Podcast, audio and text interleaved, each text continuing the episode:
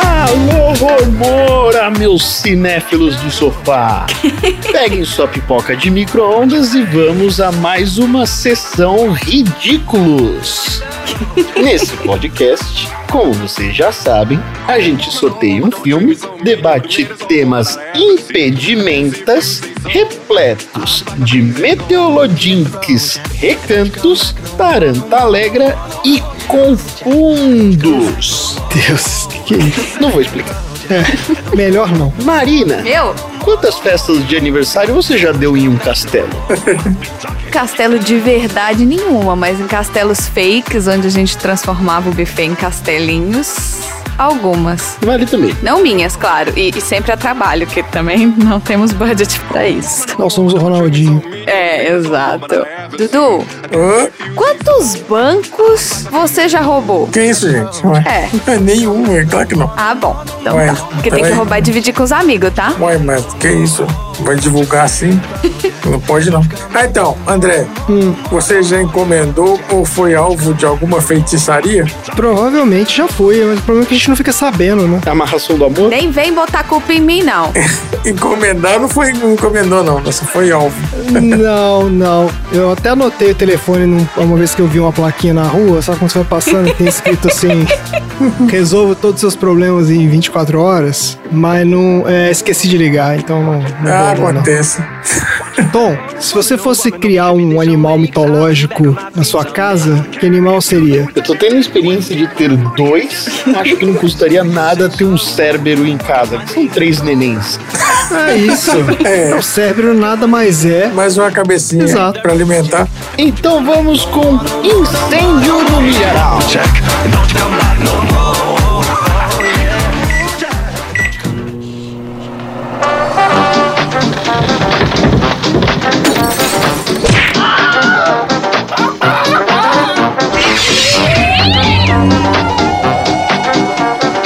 Sessão aleatória.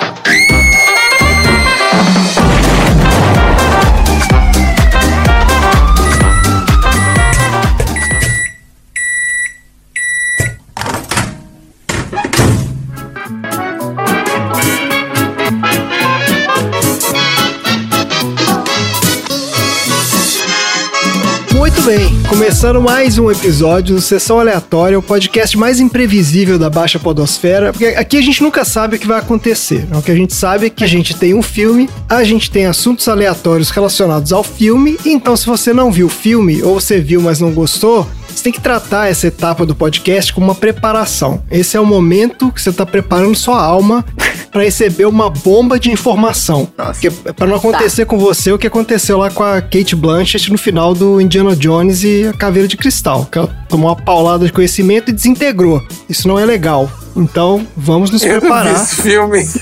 É, não, então já tô tirando a spoiler do Não, É. final gente. do filme aqui já. Nossa, mas Spoiler alertus! credo. Essa semana é o seguinte: o pessoal fica reclamando que a gente só fala de filme que ninguém viu. Mas hoje o filme que a gente vai falar, até quem não viu, viu. Porque Harry Potter e a Pedra Filosofal. Todo mundo sabe. Quem não viu, provavelmente tem tipo três anos. Até que não queria, viu? Exato. Você viu por osmose. Você nem precisa nem olhar pra tela. Você já viu esse filme. Exatamente. Porque a gente não viu, a gente viveu, gente. A gente viveu não, Harry não, Potter. Não, É isso, é isso. Testemunhou o Harry Potter. a gente, vírgula. Tava em tudo quanto é lugar, passava em tudo quanto é canal. Foram uns quatro anos só de festinha de aniversário de criança de Harry Potter. E isso tem parque temático, tem de tudo de Harry Potter. O filme que deu início a uma das maiores sagas cinematográficas de todos os tempos e ajudou a consolidar aí a obra da J.K. Rowling como um fenômeno cultural. Ó, só gostaria de falar, tudo que a gente falar, a gente tá se referindo à obra, a gente não está se referindo à autora. Nós não compactuamos com as falas preconceituosas e transfóbicas da J.K. Rowling. Então, nós só um disclaimer que nós estamos falando hoje, nós- a gente vai falar um pouco da história, mas assim, a gente tá aqui pra falar do filme, trazer alguns assuntos aleatórios, mas já trazendo pra não ter, cancelem a gente por outros motivos. Ó, o filme foi sorteado da lista do Tom. Então, antes da gente entrar no filme, Tom, fala aí por que que você selecionou esse filme pra sua Eu lista. fiz uma grande análise demográfica da nossa audiência e eu tava sentindo uma falta de conexão com o público mais jovem. Ah, essa análise da audiência aconteceu depois do último episódio, provavelmente. Exatamente. Foi meio saudosista o último episódio, desculpa aí. Foi, foi. Então eu pensei bem sobre como a gente poderia conquistar o encanto da geração Z. E aí eu escolhi esse filme. Depois de fazer essa análise detalhada, eu resolvi trazer para o centro da nossa mesa redonda este filme tão bem apreciado pela crítica juventude. Tá bom, então foi uma escolha puramente mercadológica. Não, não. Eu queria trazer Foi pra agradar o público que você fez isso. esse povo tão energético, tão criativo, tão impulsivo para dentro da nossa grande comunidade, porque a diversidade, a diferença de gerações só enriquece o nosso podcast. É isso aí. Excelente. Eu não concordo com a J.K. Rowling, mas eu concordo com o Tom, hein? Só pra avisar. Disclaimer. Isso. Olha só, Harry Potter e a Pedra Filosofal é um filme de fantasia de 2001, dirigido por Chris Columbus, com o roteiro de Stephen Cloves, baseado na obra homônima de J.K. Rowling. Eu tenho uma denúncia. Eita. E Eita. Tá. a gente vai falar sobre isso mais tarde. Tá ótimo. O filme é estrelado por Daniel Radcliffe no papel do Harry Potter, Emma Watson no papel da Hermione Granger e Rupert Grint no papel de Ron Weasley. Esse cara não vai fazer mais nada na vida, né? Porque ele é o Ron Weasley. O problema é que ele fez. Ele já fez mais uns três filmes, mas é, é igual Harry Potter, cara. Harry Potter também já fez até seriado, onde ele era um anjo fazendo as missões de, um, de Deus e Deus era um maluco do caralho. E assim. Esses caras vão ficar marcados. São poucos Hugh Jackmans que existem no mundo, sabe? Não, mas a menina deslanchou, não deslanchou? Não, Ah, ninguém deslanchou, cara. Atriz? Vocês É, estão tentando aí. Ela fez Bela e a Não, É, não. Fera, né? Essa atriz ficou É, famosa. ninguém deslanchou. Ela ficou mais famosa pelos discursos dela na ONU, ela é ativista, então a- ela tem uma fama também por outros motivos. Eu acho que ela ficou mais conhecida pelo papel ativista dela até do que por outros filmes diferentes do Harry Potter. Ela fez o Bela e a Fera e tudo mais. Ela fez a Bela e a Fera, ela fez uns outros filmes. Todos fizeram realmente alguns outros filmes, mas eu acho que esses caras estão marcados, carimbados aí, marcados com- igual gado, com ferro na testa. É. muito difícil. Vai ser difícil sair desse papel. É. É, quando o cara é ator mirim, ele é ator mirim, ele fica marcado. Igual o, o menininho do Esqueceram de Mim, o menininho do Sexto Sentido. Eles ficam marcados mesmo. É, é difícil. Mas vamos lá, vamos continuar aqui, ó. O filme ainda conta com um elenco recheado de atores de primeira linha do cinema e teatro britânico. Aí você tem alguns bem famosos, tipo Richard Harris, John Hurt, Alan Rickman, Meg Smith e o John Cleese, que é do Monty Python. Tava lá no nosso filme aí do último episódio. Exatamente. Nossa, o André deu um pulo. Ah, Monty Python! Nossa, eu falei, gente, tá bom. Tamo um aí, ué. Ah, não dei um pulo, mas eu falei que era o cara do Monty Python. Eu não lembrava que ele tava no filme. Achei legal. É, ué. Ó, nós vamos seguir aqui as instruções do nosso professor de feitiços, Filho Flitwick, e vamos recitar as palavras mágicas, que são a sinopse do IMDB. Opa, lá vem. Eu tô vendo que todo mundo estudou, que bonitinho vocês. Todo mundo estudou. A gente leva o podcast muito a sério. É isso. Que bom, alguém tem que levar. Profissional. Pera, eu tinha que ter estudado alguma coisa? Então, eu também não tô sabendo, Ó, a não. gente vai ter que estudar essa sinopse do IMDB, porque olha como é que ela descreve o filme aqui. Ah, é. Ai, lá vem. Uma criança órfã se enrola em uma escola de magia onde ele aprende a verdade sobre si mesmo, sua família e o terrível mal que se esconde no mundo É mágico. isso aí. Essa é a sinopse. Então, mas essa sinopse é de todos os filmes, né? Exato, é o cara aqui já fez, né? Valendo pra tudo. É, Isso, ela serve pra saga inteira. isso. Esse se enrola aqui, acho que é uma tradução zoada, né? Acho que é porque a palavra em inglês é enroll, eu acho que deveria ser, tipo, se matricula numa escola de magia. O cara que traduziu se enrola. Aí Imagina que o cara pegou enroll e transformou em se enrola. É foda. Essa sinopse aqui, cara. Ai, meu Deus. Acho que é o Sem estagiário, assistente do estagiário que escreve isso aqui. É Inacreditável. Ó, o filme nos apresenta Harry Potter, um órfão recém-nascido que é colocado sob a guarda de seus tios após a trágica morte de seus pais. Ao completar 11 anos, o Harry recebe a notícia de que seus pais eram, na verdade, poderosos bruxos e que ele próprio é herdeiro de um grande poder mágico. Para ajudá-lo a desenvolver esse poder, Harry é convocado a iniciar seus estudos na renomada Escola de Magia e Bruxaria de Hogwarts. Eu não sabia disso, é a Escola de Magia e Bruxaria são duas coisas diferentes. Eu não sei Sim. por quê. Isso explica no- Sim. no- em algum momento? Qual é a diferença entre magia e bruxaria? Ou Porque não? você tem a parte que envolve feitiços que tá no bruxo. Tipo assim, ele tem o poder, né? Ele vai pegar a varinha e vai fazer as coisas. Ah, E tem a parte que é de combinação de itens ah entendi. que f- tem ações, entendeu? Então, assim, poções. Não é só fazer magia. Você tem poções, você tem herbologia, você tem, tipo, outras coisas do mundo mágico, entendeu? Entendi. Então é magia e bruxaria. A parte da bruxaria é o da varinha? Né, Eu acho que é magia. A da magia da varinha é a bruxaria das poções. É porque tem que ver como é que é o nome em inglês, porque isso aí também é tradução PTBR, né? Então, pra eles terem traduzido magia e bruxaria É, de ser outra é. coisa, pouco não custa. Entendi. É, tinha que ver, mas a gente não vai ver. Não. Ah, não. Sob a tutela do simpático professor Hagrid. O Hagrid era professor da escola? Fiquei nessa dúvida também. Então, ele era meio que um zelador, mas e- ele quer ser professor da escola. Ah, então tá. É funcionário da escola. E ele, spoiler alert, tem oito filmes aí pela frente, ele tem muitas chances. É como a gente não vai ver os outros sete, Não vai. pode falar. Pode ser que a gente veja, porque a gente abriu pros ouvintes colocarem os filmes na lista. Ai, Ah, é, tem tem, esse, isso. Hum. tem esse negócio também. Nunca diga nunca. A gente vai continuar analisando a demografia da audiência. Tá bom.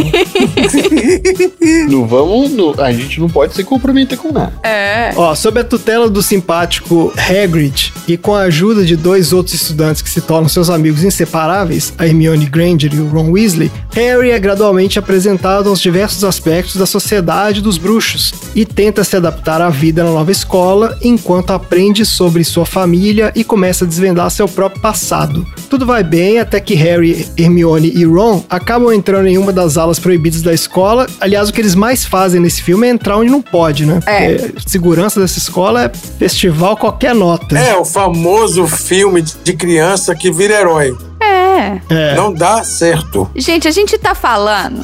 Esse livro, o público-alvo desse livro era pré-adolescente. É. O público-alvo era as crianças da faixa etária dos, Era de 10 a 14 anos o público. dos heróis da história, 10 a 14 anos, é. Então, ó, eles entram numa das aulas proibidas da escola e acabam se deparando com um mistério que conecta a Pedra Filosofal, que é um poderosíssimo artefato mágico, ao mais temido vilão do mundo dos bruxos, Voldemort, o algoz dos pais de Harry e responsável por uma terrível maldição que conecta os dois. Com a ajuda de Hermione e Ron, cabe a Harry solucionar o mistério e evitar que Voldemort volte a aterrorizar o mundo dos bruxos. E é isso o filme, certo? Certo. Então, é. isso. Alguém não tinha visto esse filme ainda? Não, eu vi quando estreou no cinema. Eu vi no cinema pelo menos umas 15 vezes. 15 vezes. Meu Deus, mano. Sim. A Marina me falou isso, eu falei, deixa de ser exagerado. Eu que você não viu 15 estou vezes", mas ela exagerando. bate pé junto que foi 15 vezes Eu mesmo. tinha 14 anos de. De que ano que é esse filme? 2001. Foi o ano que meu irmão nasceu, então eu tinha 13 para 14 anos. E eu tinha uma amiga, a Helena, a mãe dela fez, costurou as capas, né? Então, assim, a gente, eu ia com a Helena direto no shopping cidade depois da aula. Então, assim, 14 anos, gente, o que, que eu fazia? Eu ia pra escola de manhã e fazia porra nenhuma à tarde. A gente ia pro shopping cidade assistir over and over again, Mas- fantasiada. Você teve acesso aos livros antes? Eu li os livros na, na escola, que tinha na biblioteca. Quando saiu um, eu já tava lendo três. Ah, então o negócio foi. E aí eu comprei o VHS. eu tinha o VHS. Ah, Entendi. É, então eu reassisti mais um zilhão de vezes. Não, não, é- era CD já, não era VHS. Não, eu tinha o VHS. Não é possível. em 2001 ainda tinha. 2001 VHS. tinha- tinha VHS, mas, Com certeza tinha. um mas era mais CD, né? Que tinha não, DVD, sei não, lá. tinha muito Ainda tinha VHS. VHS. Em casa ainda tinha. Mas é isso, Helena. Assim, a gente perdeu contato, mas se você tá aí entre os nossos 250 milhões de ouvintes, dá um oi. Você tem foto? Olha só, um recadinho. Não tinha câmera, não tinha nada na época pra gente. A gente não tinha mídia social pra passar vergonha. Não tinha. Tinha nada disso. Então é isso, vocês vão ter que acreditar na minha O palavra. pessoal fazia cosplay e não tirava foto. Não, o pessoal fazia cosplay e era ridicularizado. Hoje cosplay é cool. E eu vou te falar que esse filme foi uma das razões pelas quais hoje em dia é cool fazer essas coisas, viu? Foi um dos filmes que trouxe a- o, digamos, o mundo geek, Sim. nerd, sei lá, como você quiser chamar, esse mundo de fandom assim pro mainstream. Foi. Até então não era muito comum não. Tinha esses grupos de fãs de Star Wars, de Star Trek, mas o- os fãs de Harry Potter também criaram uma comunidade, né? O troço virou um fenômeno mesmo.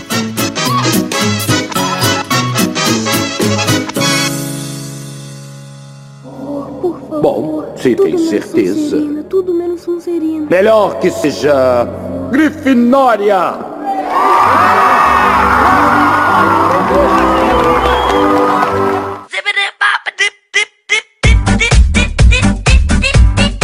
Eu não li os livros, eu todo contato que eu tive com Harry Potter foi pelos filmes. Eu vi todos no cinema, exceto os dois últimos, que eu não vi. Eu acho que eu vi uma parte do, desse, do primeiro último, a primeira parte do último e o- a segunda parte eu não vi, não. Mas assim, as produções são impecáveis. Acho que a parte de efeitos visuais, elenco, figurino, atuação, cenário, é muito bem feito. Tudo que a Warner economizou nos filmes de super-herói, ela gastou no Harry Potter.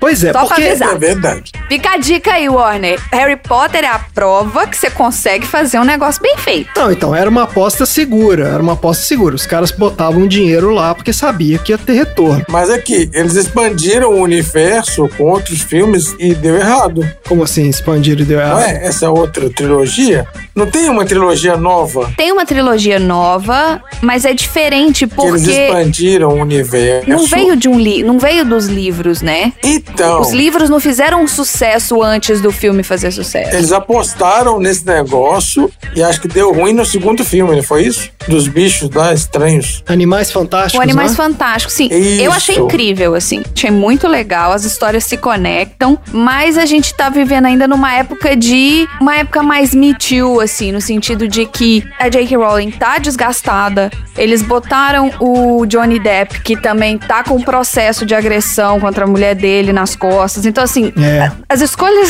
sabe, não tá a favor deles. É, os caras forçaram, forçaram e deu errado. Esse negócio da J.K. Rowling foi sério mesmo, assim. Foi. ela- de- pararam a produção do jogo que eles estavam fazendo. Esse negócio teve um, um impacto grande mesmo. Isso deu mal. Então, falando um pouco sobre algumas curiosidades de produção, eu queria contar como que esse filme, essa história foi parar em Hollywood. E a história é meio por acaso, porque era um produtor lá de Hollywood, tava procurando um filme infantil pra fazer uma adaptação. É, o trabalho dos caras é esse, né? eles ficam procurando história que tem algum potencial comercial pra botar no cinema. E eles já estavam com uma história lá engatilhada que chamava The Ogre Downstairs, que ninguém nunca ouviu falar, mas na última hora esse acordo não rolou. E os caras ficaram com o problema na mão e daí alguém chegou na reunião lá e falou assim: "Aqui, tem esse livro, tá fazendo um sucesso danado, que é sobre um garoto que vai pra escola de magia". E o cara gostou da ideia, esse produtor, e levou pra Warner. Montou lá uma apresentação, um PowerPoint dele, na época devia ser transparência ainda.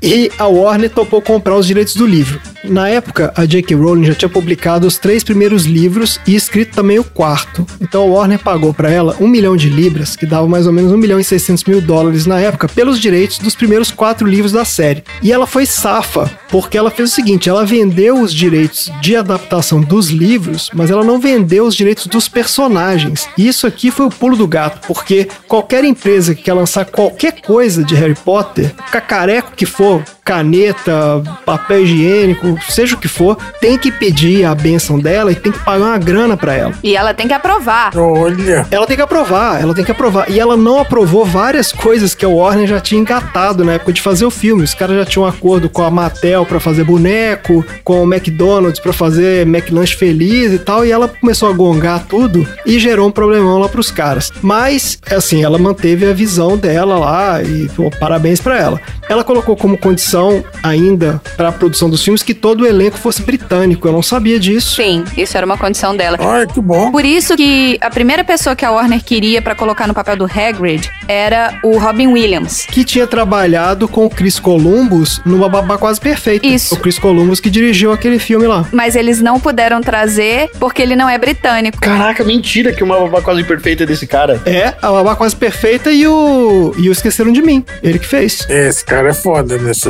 Caraca. É, cara. Mas ele não era também a primeira opção pra diretor, não. Sabe quem que os caras foram chamar pra dirigir esse Quem filme? que perdeu a bolada? Ah, o Nolan. Nolan.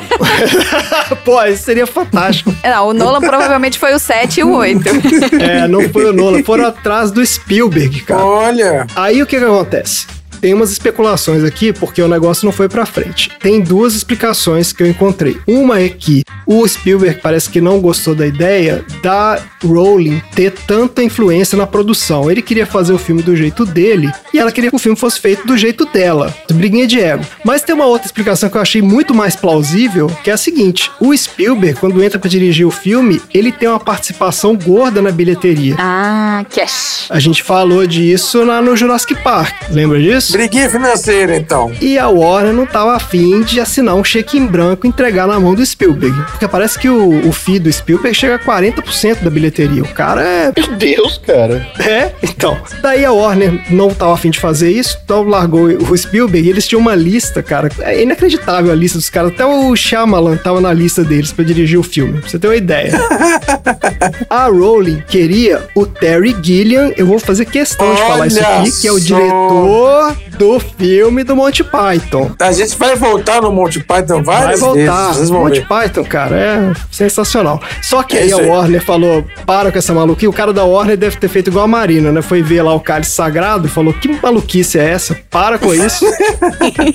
Não, o Terry não viaja mesmo. Exato. E aí gongaram ela, então falando, não, peraí, aí você tá de sacanagem também. E aí acharam esse Chris Columbus e o cara foi fazer o filme. Inclusive, depois o Terry Gilliam ficou puto, porque ele tava afim de fazer, a Rowling já tinha falado com ele, ele falou que o filme do Chris Columbus ficou uma merda, o filme uma porcaria, que o dele seria muito melhor e tal. Enfim, o filme custou 125 milhões e rendeu a bagatela de 974 milhões de dólares. Foi a segunda maior bilheteria de todos os tempos na época. Perdeu só pro Titanic. E, M, E. Isso, gente, é só bilheteria. A gente tem hoje é parque, é cacareco, é. A franquia Harry Potter, só os filmes, olha só, é a terceira franquia mais lucrativa da história do cinema. Rendeu ao todo 9,2 bilhões de dólares. Só perde pra Marvel e Star Wars. Só pra dar uma, rapidinho, Diga, uma moral pro Terry Gilliam, fala, dá uma moral pro Terry ele Gilliam. é o, o diretor de Dois Macacos, tá? Exato. Ele dirigiu vários filmes. Tem um outro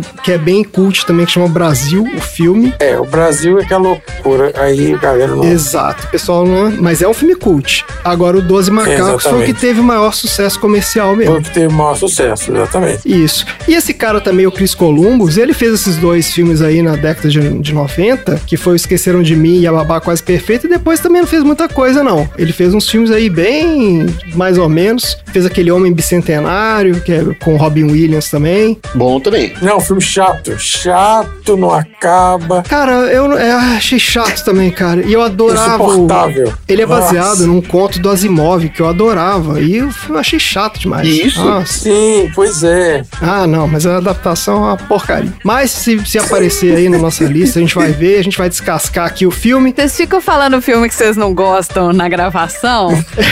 Essa é uma péssima ideia. Vocês estão botando a arma na a arma engatilhada na mão do ouvinte. Só pra avisar. Tá Exatamente. é. dando munição É. pros caras, é verdade. Bom, gente, então é isso do filme. Temos recados hoje? Algum recado, novidade? Não, é depois do. Depois do troféu. Ah, depois do troféu? Então pronto. Então bora pro troféu aleatório. Troféu aleatório.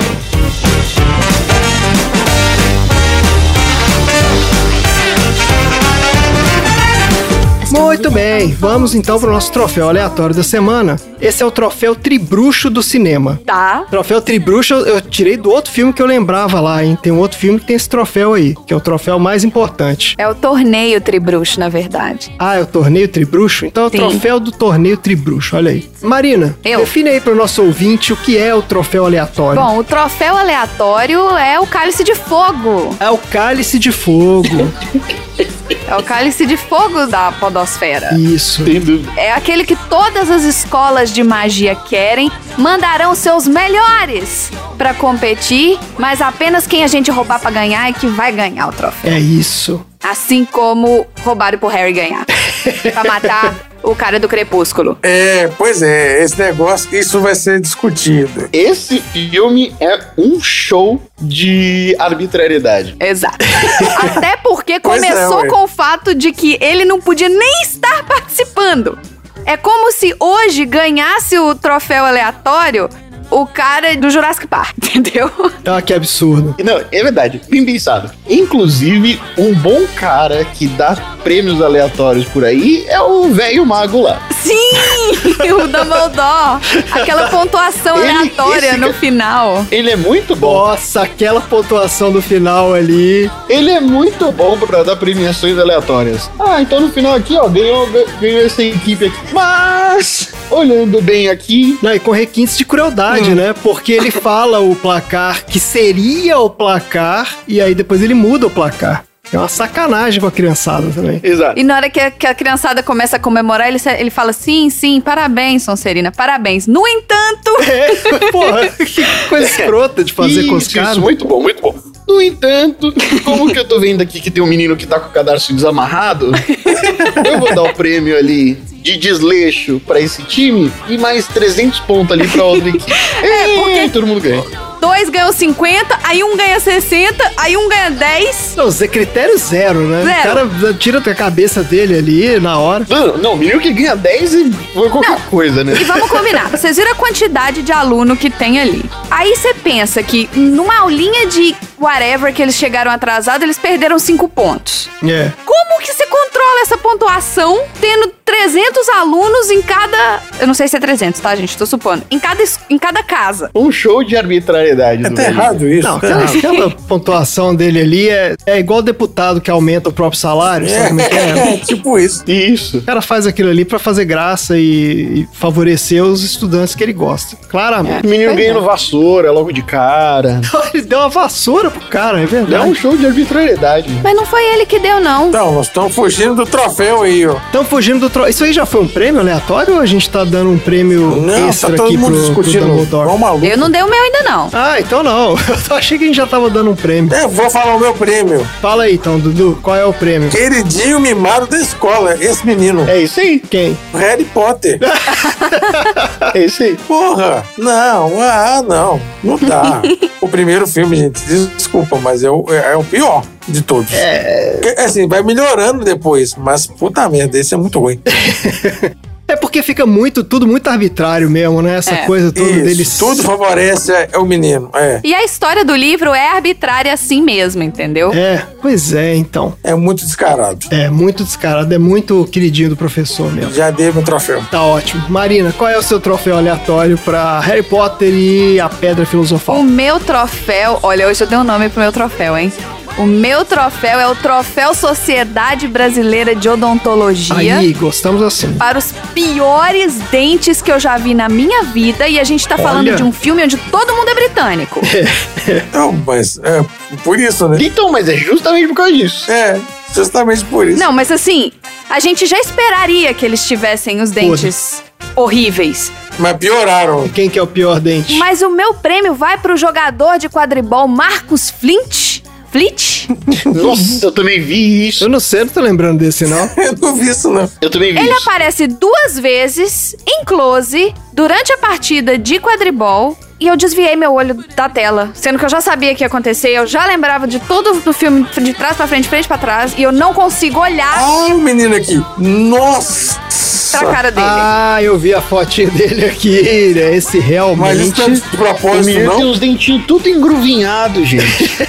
é, Isso não é proposital, não? Não. faltou um aparelho fixo aí. Olha, eu não sei, mas eu não consegui olhar. Deve ser maquiagem isso aqui, né? Tem uns depois aqui que, que tá com a boca fechada que tá, tá menos pior. É, não é possível que o, o rapaz tenha esses dentes mesmo. É, gente, é. Vai pro Aí ele consertou os dentes, ou então ele. Isso foi prótese, mas assim. O bonequinho do Lego dele tem o dente ruim também. Ah, que ótimo. É a marca registrada. Eu não sei se eles quiseram botar esse dente porque o cara era vilão, entendeu? E pra fazer ele ficar mais feio. Eu acho que é assim, ó, porque eu achei aqui uma descrição. Mas nossa, eu não consegui olhar. Não, Parece que no livro ele é descrito como ele parece que tem sangue de troll. E aí, então eles botaram no filme um moleque horroroso pra fazer o papel do cara. É, as únicas fotos que eu tô achando desse cara na internet com os dentes certos já é depois de 10 anos. Então não dá pra saber se foi uma e com a boca fechada. prótese. Não, tem uns aqui que ele tá de boca aberta, mas não dá pra saber Ah, se é a prótese ou se ele demorou 10 anos pra consertar, entendeu? é, fica a- o questionamento pro ouvinte aí descobrir se o cara era ou não, Isso. se esse dente tinha ou não esse dente horroroso aí. Não, a gente vai ficar feliz por ele, porque então na vida real, ou ele consertou, ou ele não é assim. De qualquer forma, ele tá, tá bem hoje. Tá bem hoje, estamos Tá tranquilos. bem e melhor que o Leonardo DiCaprio, porque ele tem um troféu aleatório. Olha aí o que o Leonardo DiCaprio não tem. Eita! O Marcos Flint tem. O Marcos Flint é o personagem, a gente também É. não sabe o nome do ator, né? Não, não Mas ele importa. ganhou, não importa. Não importa, ele ganhou o troféu, vai levar um troféu aleatório. Tom, qual é o seu troféu aleatório pra esse filme maravilhoso? O meu troféu aleatório é o troféu biólogo da Lagoa Azul Olha aí a pela referência. fauna Ah, da floresta de Hogwarts ser tão diversa Nossa, é verdade. como ela se apresentou no filme. Dentro daquela florestinha no norte da Inglaterra, ter seres da mitologia japonesa, da mitologia escandinava, da mitologia celta, tudo isso dentro de uma pequena Isso. floresta. Porra, esse foi o biólogo da Lagoa Azul mesmo. Sensacional. É, vou fazer um parêntese aqui pra explicar pro nosso ouvinte que existiu uma encarnação anterior da sessão aleatória que nunca ninguém jamais escutará. Talvez. E a gente fez um piloto. Nunca diga nunca, aceitamos ofertas. É, É, a gente fez um piloto do desse filme aí, o Lagoa Azul, e foi uma. tem alguns filmes É, gravados. é, mas isso nunca vai ao ar porque, né? Vocês não vão Enfim, querer, gente. não Vocês vão querer. Então eu vou dar o meu troféu Vocês vão aleatório. pra querer esse ouvir filme. sim, é pagando muito dinheiro. A gente Tá bom. libera o episódio. Eu acho que é, é isso aí. É, são prêmios escondidos no meio do podcast aí, ó. São brindes. Tá bom. Então Isso aí. comecem aí a vaquinha virtual e quando a gente chegar na meta de 2 milhões de reais, a gente vai soltar esse episódio aí. Vamos lá. Vamos esperar pra ver o que, que vai acontecer. Olha que isso pode É. acontecer, hein? Devia ter falado 2 milhões de dólares. Não, eu tô Já facilitando foi. o pessoal aqui, porque né, a situação tá foda. 500 mil pra cada um tá bom, gente. Relaxa. Porra! Ó, o meu troféu aleatório é o troféu Corrida do Queijo de esporte mais idiota do universo. que vai pro quadribol, que é o esporte mais sem lógica que existe em todo o universo ficcional de todos os esportes. Porque Ai, é verdade. não faz o menor sentido aquele negócio. Não faz mesmo. Não faz o menor sentido. Ó, o quadribol, ele, imagina se é como se tivesse um jogo de basquete que fica os dois times lá jogando. Só que aí você coloca uma regra a mais. Você fala assim: eu vou colocar um coelho correndo aqui em volta da quadra e vou botar dois caras correndo atrás do coelho. Quando o cara pegar o coelho. Acabou o jogo. Acaba o jogo e o time que pegar o coelho ganha 150 pontos. Entendeu? Isso. Foi, cara. tipo, pô, vai ficar todos os caras sentados lá na quadra esperando o cara pegar o coelho. Podia Né? ter só o coelho. É, era só o coelho e a galera correndo Isso é atrás. lógico. Faz o menor sentido. Não precisava do resto. Imagina a frustração daqueles jogadores de quadribol que ficam lá voando para um lado pro outro, toma bolada na cara, toma chute, toma porrada, consegue fazer 10 pontos, aí passa 5 minutos, o cara pega lá o porcaria daquele pomo e ganha o jogo. Quer dizer, que esculacho aqui. Inútil. Ah, inútil, completamente escroto. Então tá aí, quadribol, troféu corrida do queijo pra você. Espo- esporte mais escroto, tá bom? E é isso, terminada a nossa premiação maravilhosa. Então, agora temos recados, novidades? Como é que é? Temos novidades. Dudu, o que, que tem de novo na sessão aleatória, Dudu? Olha só, para, para tudo. Para Parou, tudo. parou, Você, ouvinte, Para, para, para, para. olha só, olha só. Avisa pra mamãe, avisa pro papai, avisa pra vovó e pro vovô, avisa pro titio e pra titia, avisa pro tio do pavê, aquele maluco que fica bêbado no Natal, que você agora vai poder escolher o filme que a gente vai assistir e comentar. Ah, não é possível. É isso mesmo. Já tá rolando, já tá rolando. Já. Gente, já recebemos vários, inclusive. Que dádiva. Isso Olha aí é uma dádiva e- e Nossa já tá Senhora. acontecendo. Não percam a oportunidade. Eu não tenho nem coragem de olhar essa lista que tá rolando por aí. Sorteio, você só vai saber quando sair. Deixei o recado aí pra todo mundo, pra família toda, pro cachorro, pro gatinho, pro papagaio, pra maritaca. É isso aí. É isso aí. Isso mesmo. Maravilhoso. Você tem o controle. É isso aí. Pra vocês escolherem um filme, é só ir lá no post do episódio ou no Linktree do Sessão Aleatória e mandar lá qual filme vocês querem que a gente assista. E se quiser falar por quê, se quiser mandar seu nome e seus arrobas, a gente segue de volta, a gente marca. Olha só, que oportunidade, hein? Excelente. Oportunidade Opa. de uma vida. Beleza, gente. Então é isso aí. Bora então pros assuntos aleatórios.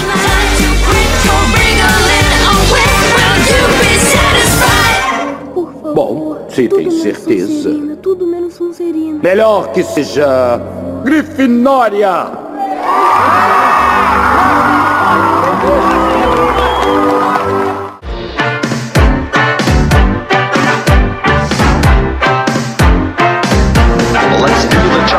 Muito bem. Começando então os nossos assuntos aleatórios. Isso aqui é o ápice do podcast. É, é a hora que a gente pega o pomo. É agora. A gente vai, pega o pomo e corre pro abraço.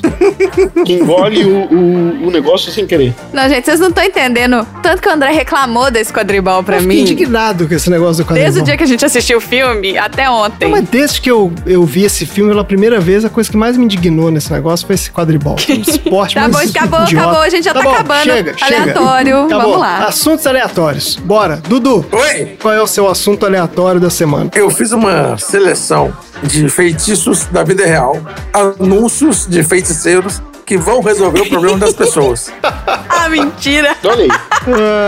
Ai, eu meu Ah, fiz, Deus. eu fiz, claro Lá que eu vai. fiz. Então você, ouvinte, se você tá precisando de alguma coisa, presta atenção, pega o papel, pega a caneta, que agora vai ter as recomendações Senhora. do Dudu de feitiços. Não, não, não. É, São os anúncios das pessoas. Olha só, a gente tem a tenda espírita Anjo de Mudo Luz, Tá bom. que é a dona Helena. A dona Helena, ela faz revelações sobre amor, trabalho, saúde, família e negócios. Um combo Tá, pacote completo. completo. É. Resolve a Consultas vida. com É, quase completo. isso, consultas com cartas, búzios e vidência. Faz a amarração para o amor. Resolve qualquer problema de negócios. tá? Qualquer. Trabalhos são espirituais. Cura ok? Covid? Não vou passar o contato aqui, porque, né? Não, não vai, não vai Não, é. é mesmo. Mas procurem aí, gente. Não, Tá nas não internet. vai mesmo. Procura a Dona Helena aí na tenda espírita Anjo de Luz. Tá bom, De tá mudo, ótimo. tá? Anjo de mudo É luz. de luz. Porque acho que não É. cabia no, no anúncio, ficou, ficou caro. Aí ela tirou o E Tá bom. pra caber. É que nem o arroba do podcast de garagem, é arroba podcast de garagem com demudo, porque não cabe. Porque Um não cabe. Pois é, não cabe no anúncio. Nós temos um anúncio que chama ah, HA Solução. A Solução. A solução. Olha aí o joguinho de palavras. Há de haver Isso. solução. Hum. Reconquiste o seu amor. Olha aí. Traga-o de volta a seus pés de 3 a 7 dias. Apaixonado e feliz por estar contigo de novo. De novo. Então quer dizer que é pra pessoa que já perdeu a casa É. daquele amor Exato. e quer reconquistar. Reconquiste. Reconquiste. É isso aí. Se não conseguiu antes, não é com esse que Já era. Não, aí. vai dar certo. Não, não, não. Não é, é, não alguém é. Que, que fez merda e tá querendo de Isso. volta. Isso. né? Abra seus caminhos, desembarace sua vida e seja próspero. Tudo é possível para os orixás. Tudo. Tá ótimo. Só depende de você. Agora, olha o detalhe aqui, ó. Pagamento após o resultado. Ó, Opa! E sigilo absoluto. Esse garante Esse que tem solução mesmo, hein? bateu no peito. Falou eu, é Esse aqui que aí eu garante a resolvo. solução mesmo. Você paga depois que o negócio acontecer. Depois que a pessoa voltou rastejando. E se o desejo dele for realizar o desejo e não ter que pagar o negócio? Ó, aí nós temos o Inception no negócio. Então aí Será que. ah, É o cara que deseja pro gênio desejos infinitos. É. É, aquele que espertinho, É, né? Mas eu acho que deve ter uma cláusula no contrato lá que fala que não pode. Ai, eu gostaria muito de ler um contrato assim. Não deve ter contrato. Tem a menor chance de ter. Teremos que procurar saber. Eu normalmente não leio contrato, eu não leio o termo de. Como é que chama? Quem lê essas coisas? Então, mas esse contrato eu acho que eu ia ler. É. Termo de serviço de aplicativo. É, os termos de serviço. eu acho que não precisa de contrato. O cara te dá lá um PDF de 187 páginas e fala: lê aí, senão você não pode entrar no aplicativo. Aí você fala: tá bom, já li. Isso, É isso. exatamente. Eu aceito. Eu aceito. Aí a gente tem a mãe Dadá da magia. Ah, São 36 anos de candomblé e magia comprovada pelos clientes. Comprovado. Não faço feitiço para o bem. Eita! E, hã? E, cara, Trabalho com orixás. E aí estamos em letras garrafais aqui. Espíritos fortes que dão resultado e que realiza eh, no singular seus pedidos mais rápido. No singular também. Faço ebó, macumba, feitiço para trazer a pessoa amada contra a vontade, custe o que custar. meu Deus, A cara. mãe da, da, da magia, ela vai resolver seu problema, puxa o que custar. E o pau vai quebrar. não faço Que isso, isso, cara? Meu Não Deus. faço isso. Não façam. não, não façam isso. A mãe da Dá, ela tem 36 gran- anos de comprovação pelos clientes. Então, assim, não, Não, duvide da mãe da Dá, Ah, não. Imagina. Ó, inclusive, mãe Eu Dadá, assim. Não sou eu que vou Tá arriscar. tudo bem, tá? Não, nada tá de contra, boa, não. tá de boa. Não tem nada, pro, na problema Não nenhum. sou eu que vou arriscar. Tá todo mundo. assim, e- e- Tranquilo. e- Tranquilo. De boa. Isso. Tranquilo. Gente, que absurdo. Temos aqui agora a feiticeira do amor. Ah, Trabalho só na área sentimental. tá bom. É bom, Tá bom. porque é especializado, né? E isso bem focado. Especializada, exatamente, ó. Quando a pessoa faz muita coisa, é aquele negócio, não faz de tudo, não faz nada bem feito. Isso. Essa aí já foi, mas não, o meu, meu negócio é esse aqui. Exatamente. Isso. É a feiticeira do amor. O negócio dela é a área sentimental. Boa. Traz a pessoa amada em sete dias com a força da sua pomba gíria. Voltando aqui, pomba gíria. Pô, uma gíria? Corretor. Corretora. é. Ela pagou um I a mais aqui no negócio. Não há amor que resista. Sou filha da Letras Garrafais Pomba Gíria Sete Paia. Tá bom, tá ótimo. É, Tá bom. Ó, temos o Templo Humandista. ah, Bruxo Luciano de Exu, feito na Bahia. São trabalhos fortes para a união, saúde e prosperidade. Desmancha a feitiçaria. Olha, esse é o contra. Ele faz o. né? Ele faz o efeito É. contrário. Esse aí, exatamente, ele resolve o, o problema que você causou faz- contratando o outro lá. Isso. Dá pra colocar um contra o outro. Pra ver quem é mais forte. Isso, ele vai contra o que contrata o outro lá. Então, ele vai resolver o problema se você for enfeitiçado. Ah, Tá ótimo. Ele desmancha a feitiçaria, é boss de limpeza, venha sem decepção, pois aqui a magia re- realizará todos os seus desejos. Todos os seus desejos. Trabalhos realizados na presença do cliente. Confira a seriedade do nosso trabalho no nosso site. É, tem um site aqui E nós não vamos falar. do, do Templo Umbandista. Isso. Tá bom. O que mais? Olha só, o penúltimo é o Quarta-feira da Revelação e da Profecia. Não podia faltar Ah. o Santuário Pentecostal, que é uma igreja de portas abertas. Todas as quartas-feiras, o homem de Deus, pastor Nalalá, está fazendo um trabalho forte de revelação e profecia. As pessoas que estão sofrendo por causa de maldição, feitiçarias, bruxarias ou invejas são reveladas. O pastor vai até o lugar revelado e desenterra a bruxaria, trazendo alegria para a vida das pessoas. Ele revela o profundo e o escondido. Então, toda quarta-feira aí, ó, participe da revelação, feira de revelação da profecia. Mas o que que acontece se você vai em um que é garantido para trazer a pessoa amada e a pessoa amada vai em um que também é garantido para te espantar da vida dela? Tem que ver quem qual é o mais forte. Mas aí que tá, aí é o embate dos bruxos. Embate dos bruxos. Aí é que é a porrada, a briga. Entendi. Aí um tem que dar espelharmos no outro. Isso. Quem souber fazer o espectro patrono lá ganha. Entendi. O, o último é o grátis com Zé Caveira. Ó, grátis é bom, hein? Caveira sem I, Zé Caveira. Caveira. Cartas e Búzios. Ele faz trabalho para o amor, saúde e negócios com a força do seu Exu, da capa vermelha. Gente do céu. Ele traz a pessoa amada chorando e se humilhando aos seus pés. Nossa! Putz, que, Indo ou chorando? Se humilhando não precisa, cara. que quinte de Mas crueldade. que isso gente, aí. que necessidade. Ah, não. É, porque a pessoa quer humilhar a pessoa amada, entendeu? Eu quero que você volte arrastando. Não Entendeu? basta trazer contra a vontade, você tem que trazê-la se humilhando. Gente, vocês não estão entendendo. O Zé Caveira busca e te entrega o seu amor. Zé Caveira derruba até o demônio. Meu Deus do céu. Caraca, Zé. Vocês estão lidando com o pessoal aí. Isso aí. Pô, o pessoal é forte, viu, cara? Isso aí. Então, assim, Nossa senhora. se você Ai. está precisando de que a pessoa venha chorando ou rindo Do jeito que dos for. seus pés, Vai vir do jeito que o- o for. Zé Caveira é o seu- a sua solução.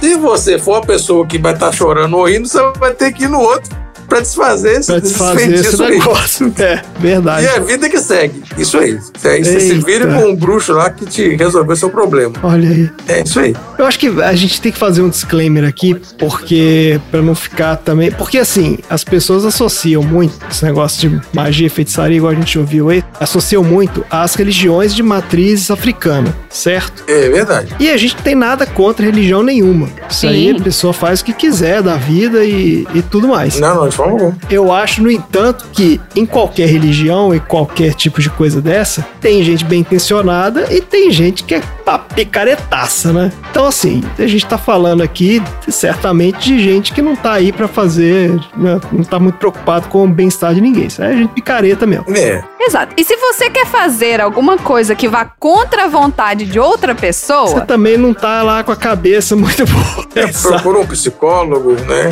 E É, Exato. né, Tente se resolver com você mesmo, em vez de resol- encher o saco da outra pessoa. Isso. Deixa a magia só pro cara fazendo lá o espelharmo dele. Deixa a magia pro cinema. a magia é só com AB Shaper. O quê? Não é magia, é tecnologia. Exato, eu ia perguntar se não tinha só a feiticeira do Chan aí na sua lista. Porque é a outra que não, não é, a faltou. feiticeira não é do Chan, você tá Não misturando. é do Chan? Não tinha feiticeira do Chan? A feiticeira não. é Não. do Tchan? Não, gente. Não, gente, que isso? A feiticeira era do programa da tiazinha lá, do, do Otaviano Ah, Costa. Que nossa, que viagem. é E o Chan é o cara. Chan, Sheila é, Mello e Sheila substitu- Não, Carvalho. peraí, calma. a Nossa, eu feiticeira misturei, o negócio não tem nada a ver com o substituiu a menina que era tiazinha. Isso. é, a Suzana, Ah, é verdade. sei lá o que, era Ah, É, tiazinha. Os anos 90 e os anos 80 foram muito bagunçados. A gente confunde mesmo. Bagunçado. É, é isso mesmo. A gente vai ficar divagando aqui. Não, é porque eu lembro porque é porque o Chan ele tinha uma coisa meio temática. Ele fazia assim, são- lançava uma música. Então assim, essa música é o Chan na Arábia. E aí eram as, as- Isso, eu as sei. dançarinas vestidas de árabe e tal. Não, as dançarinas não estavam vestidas de nada. É. Elas estavam com biquíni, Tá, um você. Mas shortinho. tinha o véu. Elas colocavam um Mas tinha o véuzinho no É. rosto. é Aí, isso. quando é o Tchan no Havaí, elas tinham um colar É, havaiano. Mas elas colocaram um véu no rosto em algum momento lá que é igual ao da feiticeira. E aí eu fiquei com É. isso negócio na cabeça. Confundiu com o Tchan na Arábia, no, no Egito, Isso. com a feiticeira. É isso mesmo. Era no Egito ou na Arábia também, a gente nunca vai saber. A né? única bruxa que existe, gente, todo mundo tem que ter medo dela, principalmente agora que vai aparecer, ela vai voltar a aparecer aí no Brasil, É a cuca. É a Cuca. porque Agora ela que tá vai todo mundo sendo aparecer no vacinado, Brasil. meu filho, vai aparecer um monte de cuca aí. Vocês ficam esperto. Ah, porque vira jacaré. Sim, opa. Mas você sabe que a Cuca originalmente não era um jacaré, sabia disso? Tomou vacina do corona. Não, não, parece que o personagem Cuca é um personagem do folclore brasileiro e ela é uma bruxa só. Você é uma bruxa que mora na floresta. Daí naquela, na versão sítio do pica-pau amarelo é que ela era uma jacaré, sabe-se lá por quê. Tá ótimo, então se você quiser aí fazer um desses feitiços aí, faça, mas saiba que o cara pode contratar o contra-feiticeiro lá pra. Isso, e aí Te vai dá um ter uma sacode. luta espiritual e você vai ter que saber Você vai lutar tá no depois. É. você vai estar no meio ali do embate. É isso aí. Então fique esperto. Beleza, vamos lá. Próximo assunto aleatório. Por favor. Bom, se Tudo tem menos certeza. Sonserina, tudo menos Sonserina. Melhor que seja Grifinória.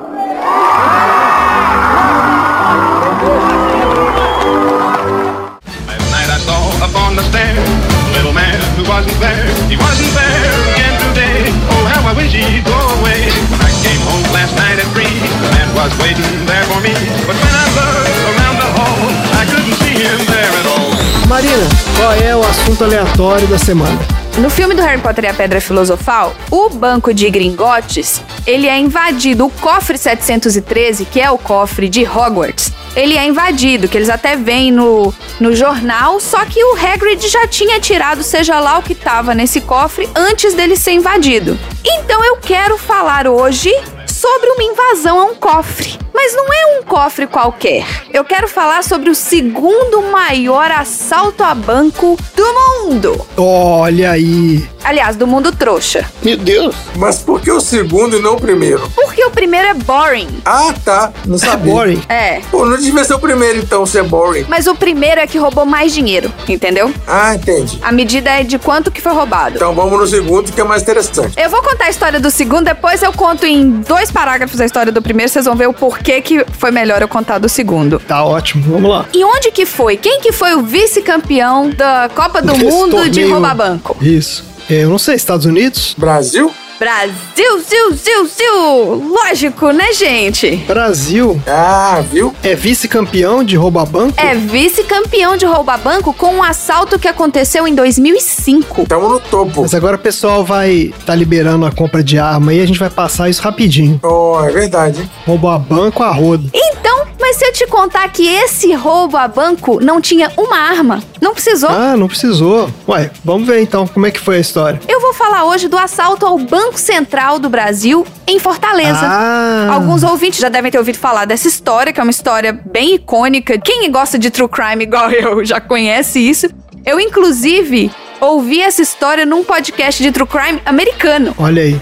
Em maio de 2005, uma quadrilha alugou uma casa e abriu uma empresa de fachada. Essa empresa era uma empresa que comercializava grama sintética. Os assaltantes eles usavam uniformes e começaram a escavar um túnel de 80 metros de comprimento por 70 centímetros de largura e 4 metros de profundidade. 80 metros até o, até o local. Isso. Ele ia dessa casa até o Banco Central. 80 metros. Ele ficava 4 metros abaixo da terra e tinha 70 70 centímetros de, de diâmetro. Que é largura. o. para o cara caber ali dentro. Então Sim. não podia ser um cara muito, né? Tinha que ser um cara mais esbelto. Então, Hum. não foi um cara. Ah, Você não fez uma pergunta, mas você tem boas observações, André. tá, tá bom. Vamos lá. Esse túnel ele passou por baixo de galerias de esgoto e por cima do lençol freático. E foi cavado, como eu disse, em Fortaleza, então era um terreno arenoso. Esse terreno arenoso, ele é fácil de escavar, mas a gente tá falando que eles estão passando por debaixo do esgoto Hum. e por cima do lençol freático. Então não é uma coisa simples. Você É. não pega uma pá Verdade. e um baldinho de areia e vai cavar esse túnel. Não é assim. Tem esgoto em cima e água embaixo. É difícil. É muito difícil. É técnica. É técnica. É técnica.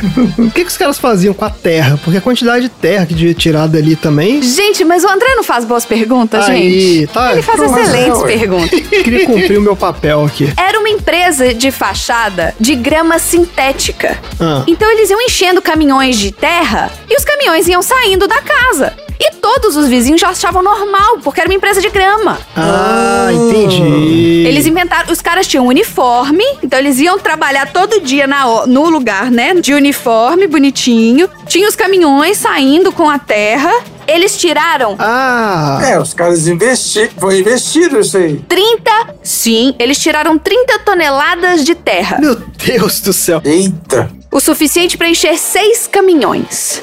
Essa casa era o número 1071 da rua 25 de março, no centro de Fortaleza. A bruxa do 1071 aí, ó.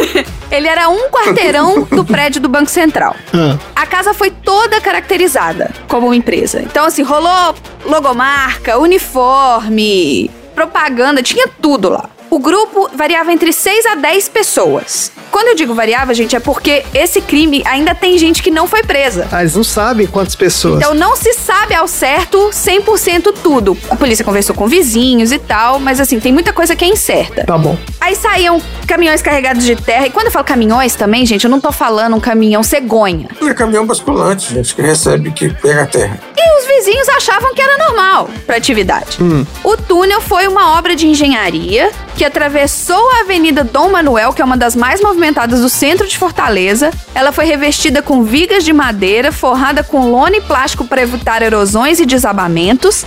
A obra também tinha energia elétrica ao longo de todo o trajeto, com iluminação, ventilação e sistema de ar-condicionado. E- É um negócio caprichado, viu? É nível 11 homens e um segredo isso aí. É um engenheiro, né? não só engenheiro. Eles estimam que tinham pessoas especialistas com conhecimentos em engenharia, elétrica, hidrogeologia e alguém que trabalhava no banco. Tinha que ter um cupincha lá no banco, é. claro. Que dava aquela facilitada a informação lá de dentro. É. A Polícia Federal avaliou essa obra, só o túnel. Isso a gente não tá nem falando da estrutura do lado de fora. O túnel foi avaliado em 500 mil O reais custo pra construir o túnel. Que é isso? pra construir o túnel. Gente, Mas depois de escavar esse túnel, eles tinham mais um desafio pra vencer. Qual que é? furar o chão do banco. é. É, exato. Agora tem que sair do outro lado. É. Exatamente. Atravessar a blindagem do cofre. Do cofre, né? Ah, não? porque o túnel saía dentro do cofre? O túnel saía no cofre, Nossa! Meu que era no Deus. subsolo. Tá bom. Ele era feito de 1,10m de concreto e reforçado com aço. Nossa! Um metro e dez de concreto E aço. e reforço de aço. Tá, e como é que fizeram? Os criminosos usaram maquita, que é uma máquina de cortar cerâmica, Uhum. Pequena. uma máquina com discos de diamante que são revestidas e adaptadas para diminuir o barulho e britadeira. Nesse processo, nenhum alarme foi disparado, Ah. não teve nenhum registro nas câmeras de segurança, pois naquela época as câmeras não gravavam, elas só filmavam e ficava uma pessoa assistindo durante o dia. Ah, um carinha lá olhando. Tá. Uma das principais câmeras já estava bloqueada por uma empilhadeira, então tinha alguém lá dentro Já posicionou a empilhadeira ali. que na sexta-feira posicionou a empilhadeira e foi embora. Então eles usaram o fim de semana inteiro pra ficar tirando e eles só pararam porque eles já não tinham mais como carregar O dinheiro. o dinheiro. Eles estavam tirando notas com bacias puxadas por cordas. Então tinha um sistema de rodando que ia da casa até o banco e ficava alguém no banco enchendo os baldes e uma pessoa esvaziando na casa. E o balde ia e voltava, ia e voltava. Ah, devia ter vários baldes também. Não devia ser um baldinho. É. É, provavelmente. A intenção deles era roubar notas não numeradas. Eram notas de 50 reais que estavam danificadas. Quando você tem uma nota danificada, que ela tá rasgadinha, ou que ela tem um furinho, ou que aconteceu alguma coisa, tá rabiscada, essas notas elas vão pro Banco Central. O Banco Central vê se dá para manter ela em circulação. Se puder manter ela em circulação, ela volta. Se não puder manter ela em circulação, o Banco Central incinera e imprime outra e bota uma nova para girar. E essas notas ficavam separadas, então. Sim, eles já sabiam exatamente quais notas pegar. Os caras sabiam de tudo. Os caras já tinham o esquema todo. Nossa! Porra! Caraca, velho. E essas notas que não estavam numeradas não eram sequenciais, porque era tudo aleatório que foi. Ó, a exceção aleatória. E não Então poderiam ser rastreadas. Não é não numerada, na verdade ela não é seri- na série, né? Porque se você pega a nota que acabou de imprimir, Isso. o cara fala assim, ó, as notas de número tal até tal De tal a tal foram roubadas. É. foram roubadas. Isso. Eles conseguem rastrear. Mas se você pega a nota que já foi devolvida, É. ela tem o número com qualquer lá, entendeu? Então, é impossível rastrear essas. Ela Ah, já teve saída. Ela teve saída e e elas são aleatórias, exatamente. Que Pois é. genial esse negócio, olha só. Genial. Então, esse furto que levou sete horas, né, pra ser concluído, só que. o Banco Central só percebeu o roubo às 8h20 da manhã da segunda-feira. Claro, quando abriu. Quando alguém né, vai chegar lá para trabalhar. É, foram 18 horas da sexta, dia 5, até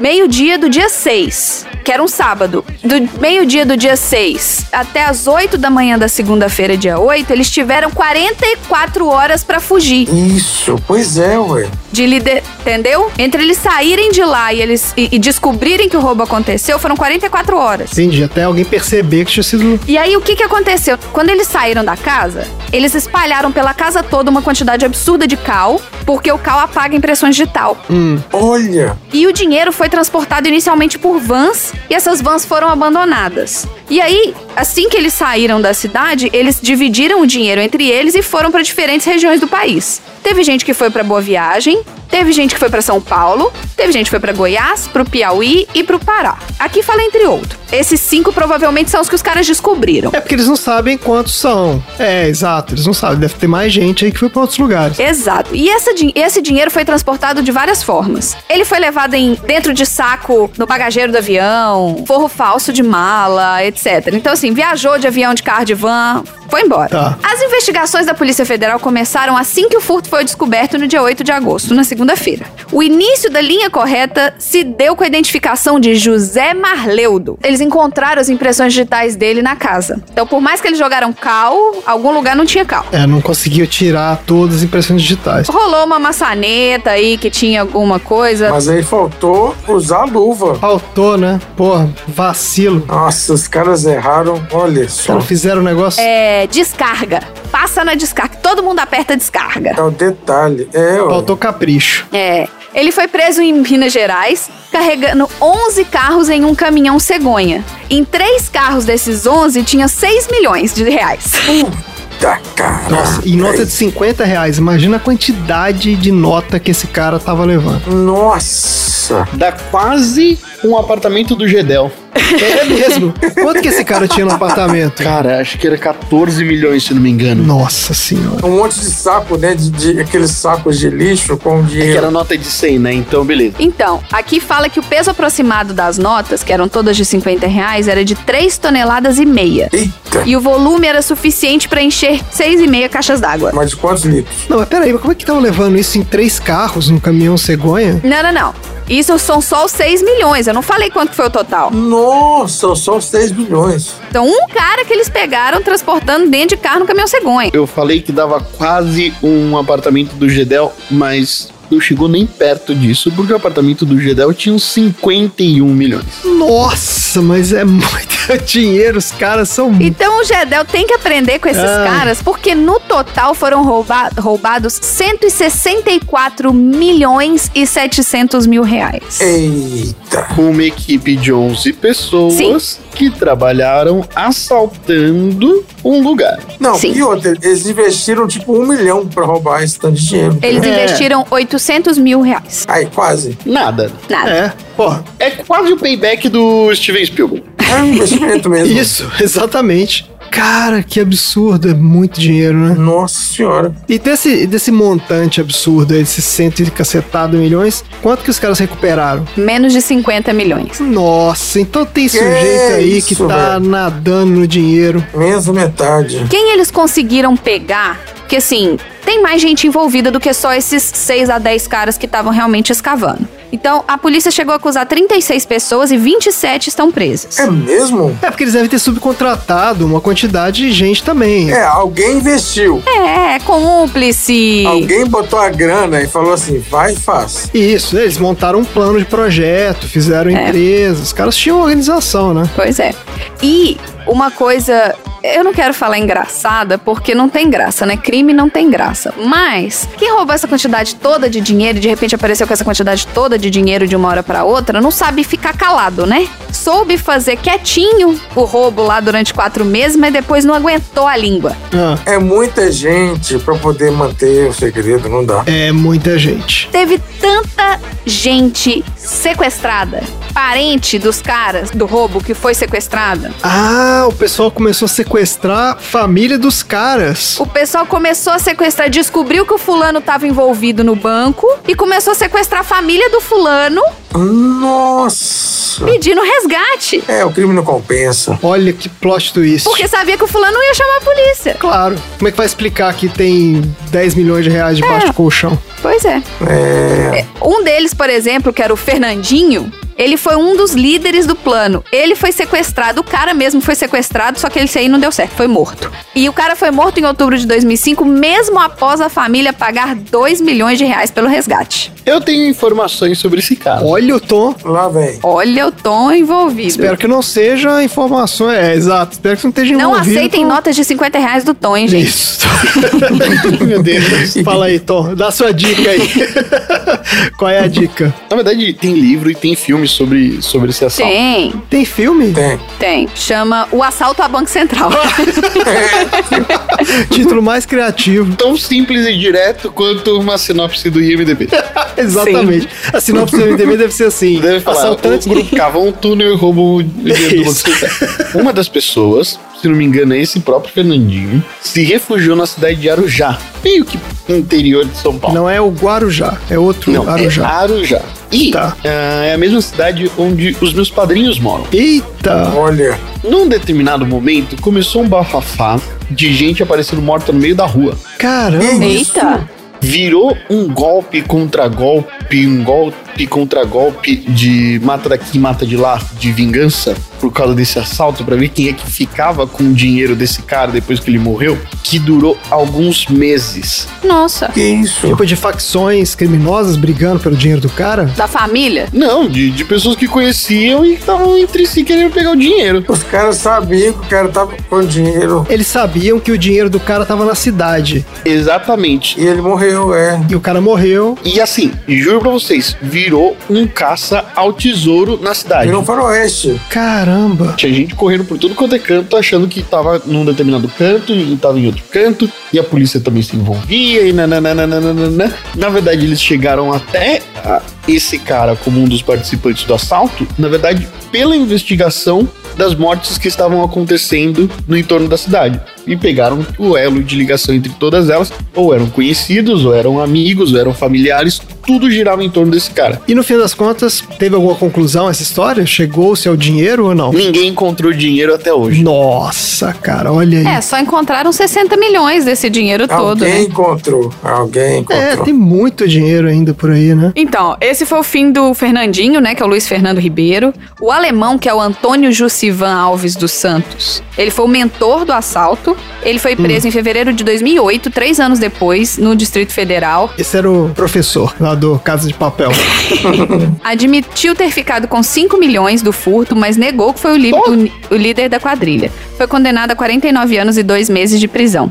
Ele tentou fuga em 2017 Nossa. e foi baleado na barriga. Nossa. Aí teve um cara que o apelido dele era Tatuzão.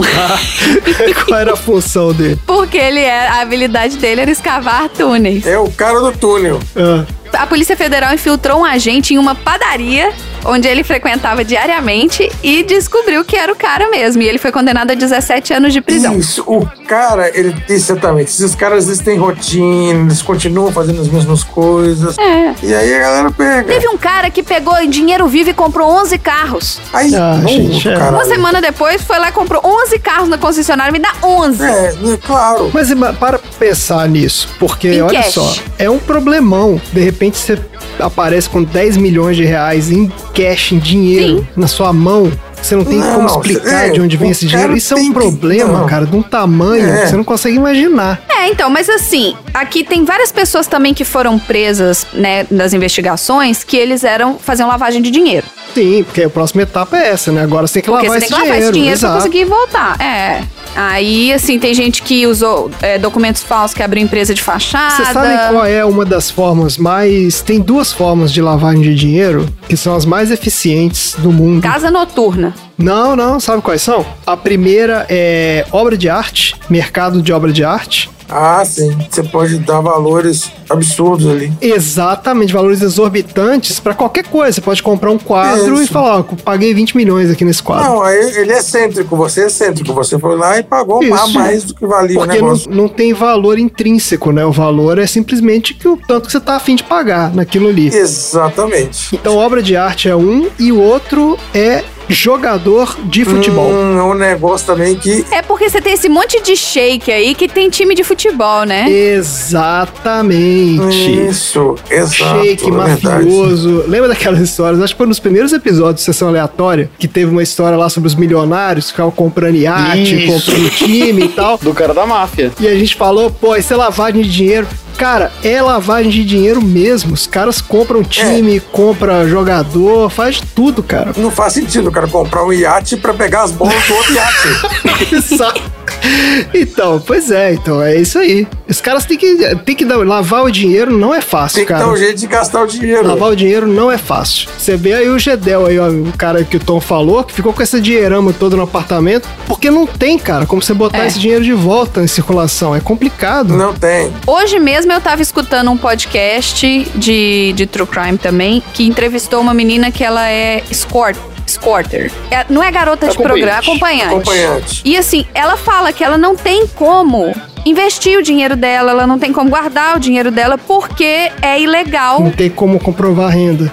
Nos Estados Unidos é ilegal? É. Deve ser alguns estados só, né? Não é possível. Ah, tem que mudar de país então, é simples. Resolvi o problema dela. Não, mas é como é- pra você mudar de país, você não pode levar dinheiro também de um país pro outro. Como é que você leva? Todo país você Ah. tem um limite da quantidade de dinheiro que você pode levar na mala. E é um limite baixo. Então. Paraíso fiscal. Sim. Então, mas pra paraíso fiscal, cara, tudo é o seguinte, pra quem tem dinheiro, pra quem é bilionário, tudo é fácil. Mas vai você, a menina aí que é escorte, que é Ficar acompanhante, rico da hora- de noite pro dia. Ela não Ganhou- deve vai que tá ela rica, ganhou, ela sei lá. deve Ela ganhar- falou que tem um cliente que em um ano pagou pra ela six figures. Six figures é assim, ela 100 ganhou mil. mais de 100 mil dólares Isso. em um ano só de um dos clientes. Ela falou que para as despesas do dia a dia funciona, mas não funciona pra ela colocar numa previdência privada, não funciona pra ela. Entendi. Não funciona. não tem como. É complicado, cara. E ó, deixa eu te É. contar, mais gente foi presa que não tava nem, no- nem escavando. Uma das pessoas que foi presa foi o Delcimar Neves Queiroz, que ele era o segurança do Banco Central de Fortaleza. Ah, acharam o cara. Sobrou pra ele. Claro. Ele forneceu a localização do cofre e o posicionamento das câmeras de segurança dos alarmes e dos sensores de movimento das gaiolas de dinheiro. Oh, Deus, Mar. É, esse cara que foi a chave do negócio. Ele recebeu 2 milhões do dinheiro roubado e foi preso no ano seguinte, em 2006. E o cara da empilhadeira? Não sei, não tá na lista. Não acharam. Tá. Ah, tá fu- tá Pode ter ah, sido ele. Botou o empilhadeiro e foi embora na sexta-feira. Deve ter sido ele mesmo. Ele era o cara lá dentro. É. Pode ser. O Antônio Argeu Nunes Vieira, que era o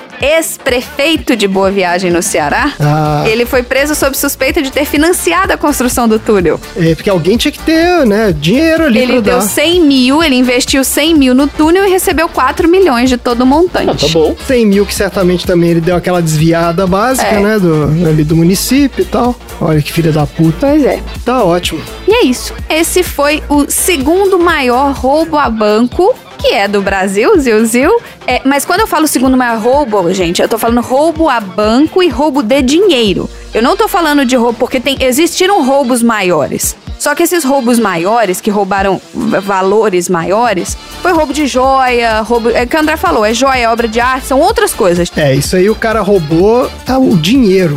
Isso foi lá casa de papel da vida real. É. Tá ótimo. Beleza, muito bom. Vamos então pro próximo assunto aleatório. You'd have got a load of what I saw last night, you'd have passed a Yankee clipper on his maiden flight. Por favor. Bom, se Tudo tem menos certeza. Sonserina, tudo menos Sonserina. Melhor que seja Grifinória!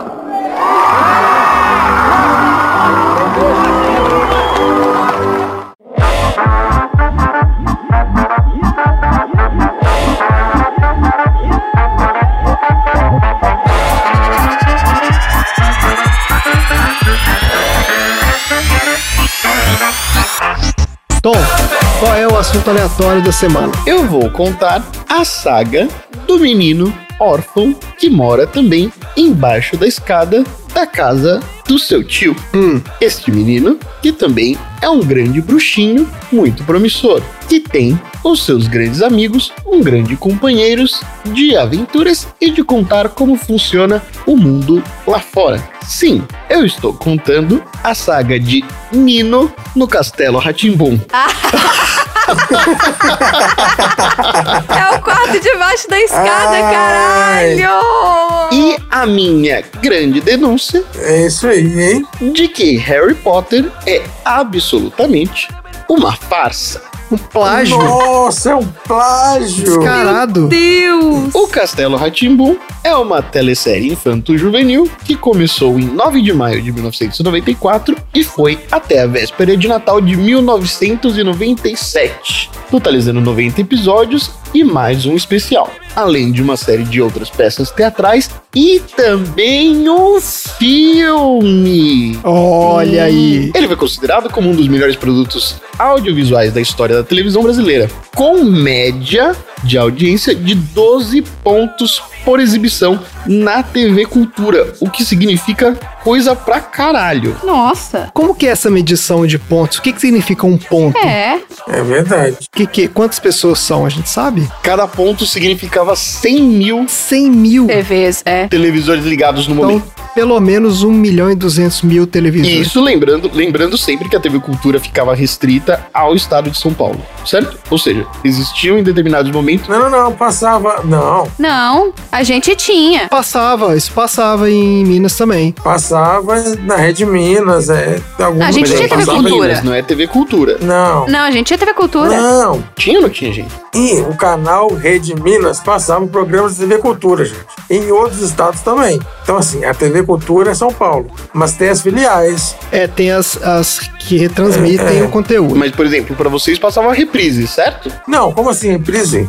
Olha só. Por quê? A gente tinha TV Cultura, gente, né? Não? Na minha memória, ele passava 7 horas da noite. Ah, não, eu assisti reprise. É isso aí. O que eu assisti era tipo de manhã, de tarde, sei lá. É, devia ser um acordo que eles tinham com a- as TVs né, de cada estado e os- as- eles entregavam o É. material e a TV passa a hora que eles quiserem. É, porque é do governo do estado de São Paulo, TV Cultura. Gente, eu não sabia que a TV Cultura era só de São Paulo, não. Não passava para todo mundo junto ao mesmo tempo, né? Mas eu acho que você tá confundindo, porque a gente tinha TV Cultura, mas já na época da TV a cabo. Na época da TV aberta, não tinha. É Eu verdade. acho que é isso, não é não? A TV a- aberta, a Rede Minas, transmite alguns programas da TV Cultura e tinha programação própria. Então, a minha memória é de multicanal pra frente. Ah, então, tá aí. ó. Ai, Ah. Geração Z aí.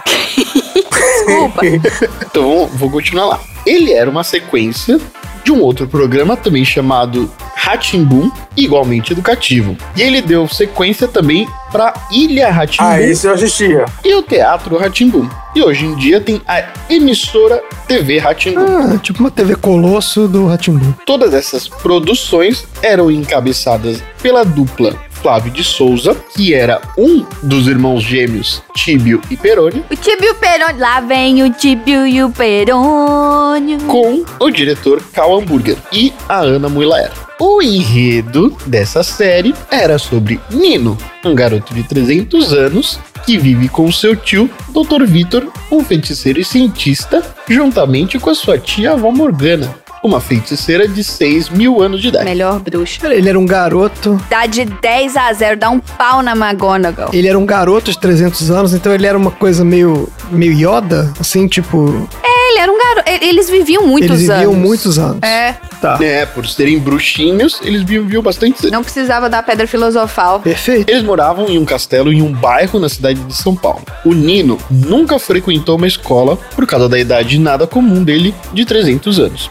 Os seus pais deixaram morando junto com Vitor e Morgana porque precisavam viajar numa expedição ao espaço sideral, É essa a história? levando seus dois irmãos mais novos. Nossa! Mas aqui, mas aqui, não é vantagem ser um bruxo, não. Porque o menino de 300 anos era um menino ainda. Não, mas é porque ele, E era o menino ainda. ele vai crescer e depois de é. 6 mil anos ele vai ser um adulto. É. E ele não podia sair do castelo. Tá. Ele era um prisioneiro, na verdade. O É, desenvolvimento é lento da pessoa, é isso que eu tô falando. Desenvolve lento demais. o tio dele também era, tinha uma relação meio abusiva com seu sobrinho, da mesma forma que o Harry Potter. Tá aí mais uma coincidência do plágio. Coincidência, quanta coincidência que tem esse Harry Potter, né? Com tanta coisa. Muita coincidência. Ah, Apesar de ter amigos sobrenaturais no castelo, Nino sentia falta de amigos como ele. Ou seja, só o Godofredo, só o Mal, só a Celeste, só o gato da, da biblioteca, só o Tap e o Flap não eram suficientes. Todos eram bichos, eles eram animais. Ou objetos. Sou objeto. Bichos são seres, é. Ah, objetos. Tá. Tap e o Flap eram duas botas. Não tinham outros humanos, então ele tava sentindo falta de amigos humanos. Exato. E resolve fazer um feitiço que aprendeu com seu tio Vitor e acabou trazendo pra dentro do castelo três crianças que tinham acabado de sair da escola. Nino então conseguiu esses amigos e recebe a visita deles três diariamente, além da visita de amigos especiais como o Bongo, que é o entregador de pizza, a Penélope, que é uma repórter de TV, a Caipora, que é uma lenda folclórica, o Etevaldo, que é o extraterrestre. Excelente. Etevaldo. E todos eles têm que combater o especulador mobiliário, que é o doutor Abobrinha, que pretende derrubar Não. o castelo para construir um prédio de 100 andares no lugar. É o doutor Pompeu Pompilho Pomposo. É isso aí, É doutora Abobrinha? é doutor Abobrinha. Ah. Aí, esta grandíssima saga, em 1999, ou seja, dois anos antes do lançamento do primeiro filme do Harry Potter, foi lançado o Castelo Ratimbum, Ixi. o filme. O longa era vagamente baseado na série de televisão, que não tinha muita continuidade com o enredo, com todos os outros personagens e tal, porque ele precisava deixar de lado os quadros educativos para dar maior direção na narrativa da história. Eles tiraram o- o tradicional castelo e foram efetivamente no Palácio dos Cedros, no bairro do Ipiranga, para fazer a filmagem do castelo. O Nino, que antes era um adulto, passou a ser uma criança nesse filme. E passava-se em torno da história da família Stradivarius, que é a família do Nino. Com a chegada iminente do alinhamento dos planetas, um evento que fortalece os poderes de todos os magos, a malvada Losângela, interpretada pela grandíssima Marieta Severo, rouba o livro de magia da Morgana, que é prima dela, o que faz a perda dos poderes tanto da Morgana quanto do Dr. Victor, tio do Nino. A Losângela se alinha ao Dr. Pompeu Pompilho Pomposo e ao seu ajudante, Rato, para tentar demolir o castelo. E aí sobra pro Nino fazer os seus primeiros truques de magia e aprender a lidar com o seu próprio destino, que não é ser o garoto normal, para conseguir combater esse ganho de poderes da Los Angeles e tentar evitar que o castelo seja comprado e derrubado para a construção de um- uma incorporação de 100 andares. E é isso. Poxa, que história. Olha só, eu não conheço Castelo Ratimbu, eu nunca vi. Você tá de sacanagem. É, Nossa, nunca viu?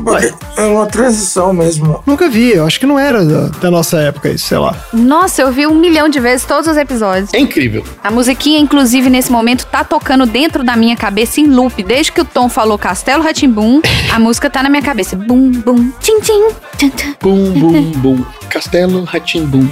Bum, bum, bum. Castelo Ratimbum. Mas olha aqui, eu quero, eu queria entender o seguinte. Ele era um programa, então, é obviamente programa infantil, tinha todo esse enredo aí que o Tom explicou, mas o que que era de fato o programa? Ele era só uma série mesmo, tipo, Era um programa educativo. Era um programa educativo. Então, mas como é que era a coisa educativa? Eu queria entender a estrutura do programa. A ideia era, todo episódio contava uma historinha pequena, e aí, ao decorrer dessa pequena história, você tinha ali algumas esquetes educativas durante o episódio que servia para você conseguir passar conhecimento para as crianças de maneira mais simples. Então, por exemplo, algumas tramas pediam para que eles fossem até a livraria, que tinha milhões de livros, e o gato o gato que era meio que o. O bibliotecário, né? É. Tudo começa, na verdade, antes com o porteiro. E o porteiro, antes das crianças entrarem no castelo, faz uma pergunta difícil pra eles entenderem ou um desafio Tá. físico.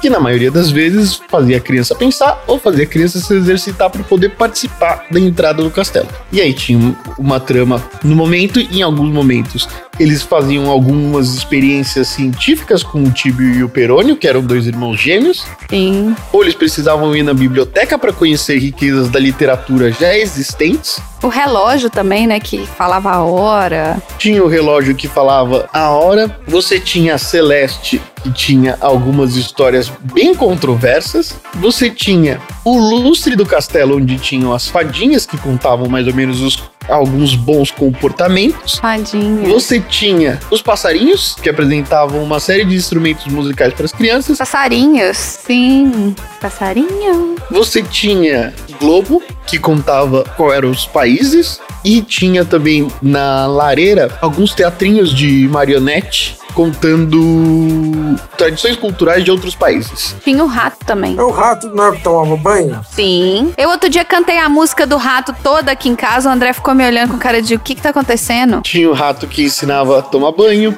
tinha o Tap e o Flap, tinha o Mal e o Godofredo. O mal e o Godofredo. O Godofredo é bizarramente igual a um personagemzinho X aí do segundo filme do Harry Potter. Meu Deus, cara. Ah, é? O Dobby. Sim, ele é a cara do O Dobby. Dobby, eu lembro do Dobby. Eu lembro do Dobby. Olha! Não, o Dobby é a cara do Isso, Godofredo. desculpa. Tá, porque pô, são sete anos antes. É, vou respeitar a ancestralidade aí. Ah, inclusive, inclusive eu tava vendo hoje na matéria de como é que foi o processo de desenvolvimento, de gravação e tal. Começou a passar em 1994, mas as gravações começaram um ano antes. Porque muita coisa precisa. Como eram muitos atores que faziam parte, algumas coisas precisavam ser feitas antes porque os atores tinham suas próprias vidas. Então, por exemplo, tudo aquilo que foi três anos de episódio de Tibi e Perônio, eles gravaram em duas semanas Ah, dois anos antes de começarem a passar o negócio. É, porque as sketches eram super curtinhas, era tipo um minuto. entendi. Tinha o, o Marcelo Taz, gente. Então, isso que eu ia perguntar, olha só. Porque sim? Não é resposta. Então, aí. Professor Tibúrcio, não é? Isso aí é desde o Ratimbo. Não, não, não, não, não, não, não. Calma. Tinha o professor Tibúrcio, Não, o professor Tibúrcio é Ratimbum. que era Ratimbun e era ele também, mas também tinha o Telekid, Telekid, isso aí. Ah. que sete anos antes tinha um smartphone conectado com o Google na mão. Sim. Caramba, olha aí. Que isso? Mas o smartphone dele tinha uma antena. Qual que era o problema? O Telekid aparecia todas as vezes que as pessoas não conseguiam dar explicações mais profundas aos questionamentos e curiosidades de Zequinha, que é um dos amigos mais novos do Nino. Aí ele faz um monte de pergunta e todo mundo fala, por que sim, Zequinha? E aí o Telekid aparecia falando, porque sim não é Ah. resposta. E aí ele fazia uma consulta Certo. num aparelho que se parecia com um smartphone, onde ele pesquisava determinado termo e contava do que, que se tratava aquela dúvida do Zequinha. Ah, porque sim não é resposta, tá. Então influenciou a criação do iPhone também, Cara, do smartphone. É, tá tudo aí. Castelo Ratimbu era incrível. E é esse que tinha aquele quadro do Senta que lá vem a história? Ou isso é outro programa? Não, esse era no. Não, esse é o Ratimbum. Esse é o Ratimbo. Eu acho que eu lembro mais desse, do Ratimbu, então é mais antigo, né? O Ratimbo tinha um rato detetive. No Ratimbu tinha a Silvia, que também era uma cobra e que é prima da Celeste. Ah, olha só. E é isso. Só pra jogar na cara que. Gente, eu nunca tinha feito essa associação Castelo Ratimbum Com Harry Potter. com Harry Potter. É, agora que a gente já sabe. Pois é, tem várias coincidências. Como que a aí, gente viu? menospreza a nossa cultura maravilhosa, né? Pois tá é, então. associada a alguns casos controversos de plágio. Tinha os dedos, não tinha? Os dedinhos, é verdade. Os dedos que cantavam? Tinha o show dos dedinhos, Sim. que eles cantavam uma musiquinha rock. tinha infinitos quadros aqui Ó, lá. excelente. O programa, cada episódio era uma historinha que ia conectando esses vários quadros educacionais que eram esses personagens Isso. que ficavam falando. É, era um ciclo. ca- Era meio uma pegada meio TV Colosso, ou eu tô viajando Não. Ah, demais? Porque eu lembro bem da TV A Colosso. TV Colosso era tipo isso. É um programa que ele é tipo assim: era o Pompeu Pompilho Pomposo tentando comprar o castelo. Então toda vez era isso, era ele se disfarçando de alguma coisa, tentando enganar todo mundo para que eles assinassem. Olha que, olha que loucura. Para que eles assinassem a escritura do castelo e ele seria o dono do Tá. castelo. Então essa era a trama. Entendi. E aí, durante esse dia, as coisas iam acontecendo. Então eles chegavam, é aquilo que o Tom falou, passava pelo porteiro. Aí batia as horas, eles olhavam pro relógio, o relógio conversava com eles. Entendi. Aí eles iam, passavam pela Celeste, que era a cobra que ficava na árvore. Ela ficava, ei, ei, onde vocês vão? Vem aqui. Então, assim, eles iam puxando e encaixavam as coisas durante o dia. Mas a história era uma história só que passava independente dos outros personagens. Tá ótimo, mas aqui, eu tô vendo que vocês colocaram aqui no grupo uma foto do bichinho aqui, que é igual o Dobby, e eu vou te falar que ele é igual o Dobby. É a mesma coisa. É Igual, exatamente. Isso é surreal. Não, esse é o Godofredo. O Dobby é igual o Godofredo. Godofredo. Assustador. É inacreditável, cara. É o mesmo boneco. Os caras só fizeram em CGI um boneco que, que Era uma marionete, é. Rá-Tim-Bum era o boneco Era um de boneco de fantoche. borracha. É, era um, fa- um boneco de borracha. Era uma marionete isso. é idêntico. Inacreditável. J.K. Rowling se prepara, vai tomar um processinho aí na cara. Se prepara. Se prepara é hoje. Vamos fazer um mutirão aí pra processar essa mulher, gente. Que que é isso? Era um boneco de borracha cujo 90 episódios custaram 1,2 milhões de dólares na época, o que é 1% de toda a renda que foi destinada para a produção do Harry Potter. Assim fica fácil. De um filme do Harry Potter. Um filme. Porque depois, né? Assim fica bem fácil. Os caras tiravam leite de pedra mesmo, né? Impressionante. a Criatividade que os E caras. olha que não ficou grande coisa, hein? Eu tô junto com o Chris Columbus. e ficou- Teve alguns É. momentos bastante delicados nesse filme. Bobear o Godofredo tava mais bem feito que esse Dobby aí. Que coisa, cara. Excelente, Tom. Muito bom. Gostamos muito do seu assunto. O que, que a gente aprendeu hoje, então? A gente aprendeu que Se você se sentir apaixonado sem querer, talvez você tenha sido Isso, vítima. desconfie. Exato. Sempre um sinal aí de que. Contrate um contra-bruxo. Se você estiver sentindo os im- alguns impulsos esquisitos, Isso. Procure o contrabruxo mais próximo. Aprendemos que se você roubar um banco, não saia por aí falando que você roubou um banco. Não é uma boa ideia. Você vai se meter em problemas também. Erro crucial. Erro crucial, exatamente. Tem que ficar na miúda. E se for o caso, compra o Neymar. Melhor coisa que você pode fazer. compra o Neymar e tá tudo certo. E já temos aqui um caso pra qualquer advogado aí que estiver agora escutando esse programa. Tá aí, ó, a mina de ouro. Vamos processar a J.K. Rowling, porque o Godofredo tinha que estar nesse filme do Harry Potter. É isso aí. Tadinho, mas o Dobby sofreu tanto. Eu não queria ver o Godofredo fazendo, passando pelo que o Dobby passou, não. É, o Dobby era escravo, né? É. Sacanagem, o cara era escravo. Não, tá certo. Godofredo, fique com a gente. Não vá pra esse mundo de Harry Potter. Beleza, gente. Encerramos então? Encerramos, então é isso. Chega por hoje. Fala tchau, gente. Tchau. Fim da sessão.